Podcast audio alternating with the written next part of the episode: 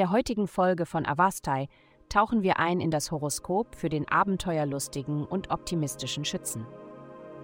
Liebe.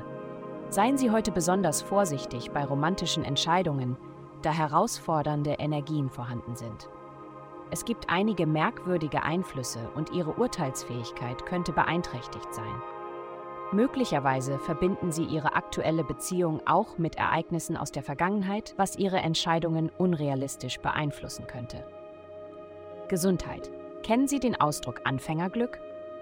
Es ist typisch für Sie, den Sinn einer bestimmten Übung sehr schnell zu erfassen, aber auch genauso schnell die Lust daran zu verlieren.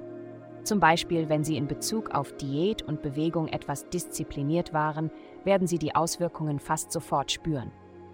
Diese positive Wirkung könnte Sie jedoch dazu verleiten, Ihre Routine zu vernachlässigen. Widerstehen Sie dieser Tendenz, indem Sie weitere Elemente in Ihre gesunde Routine integrieren.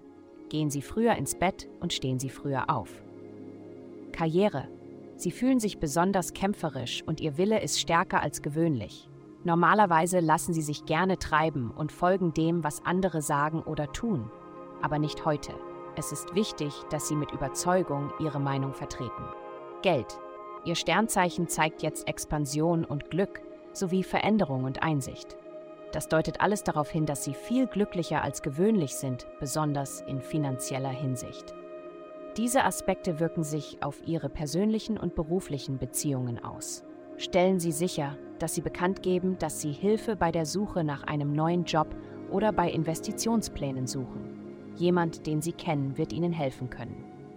Heutige Glückszahlen Minun 268, 290. Vielen Dank, dass Sie heute die Folge von Avastai eingeschaltet haben.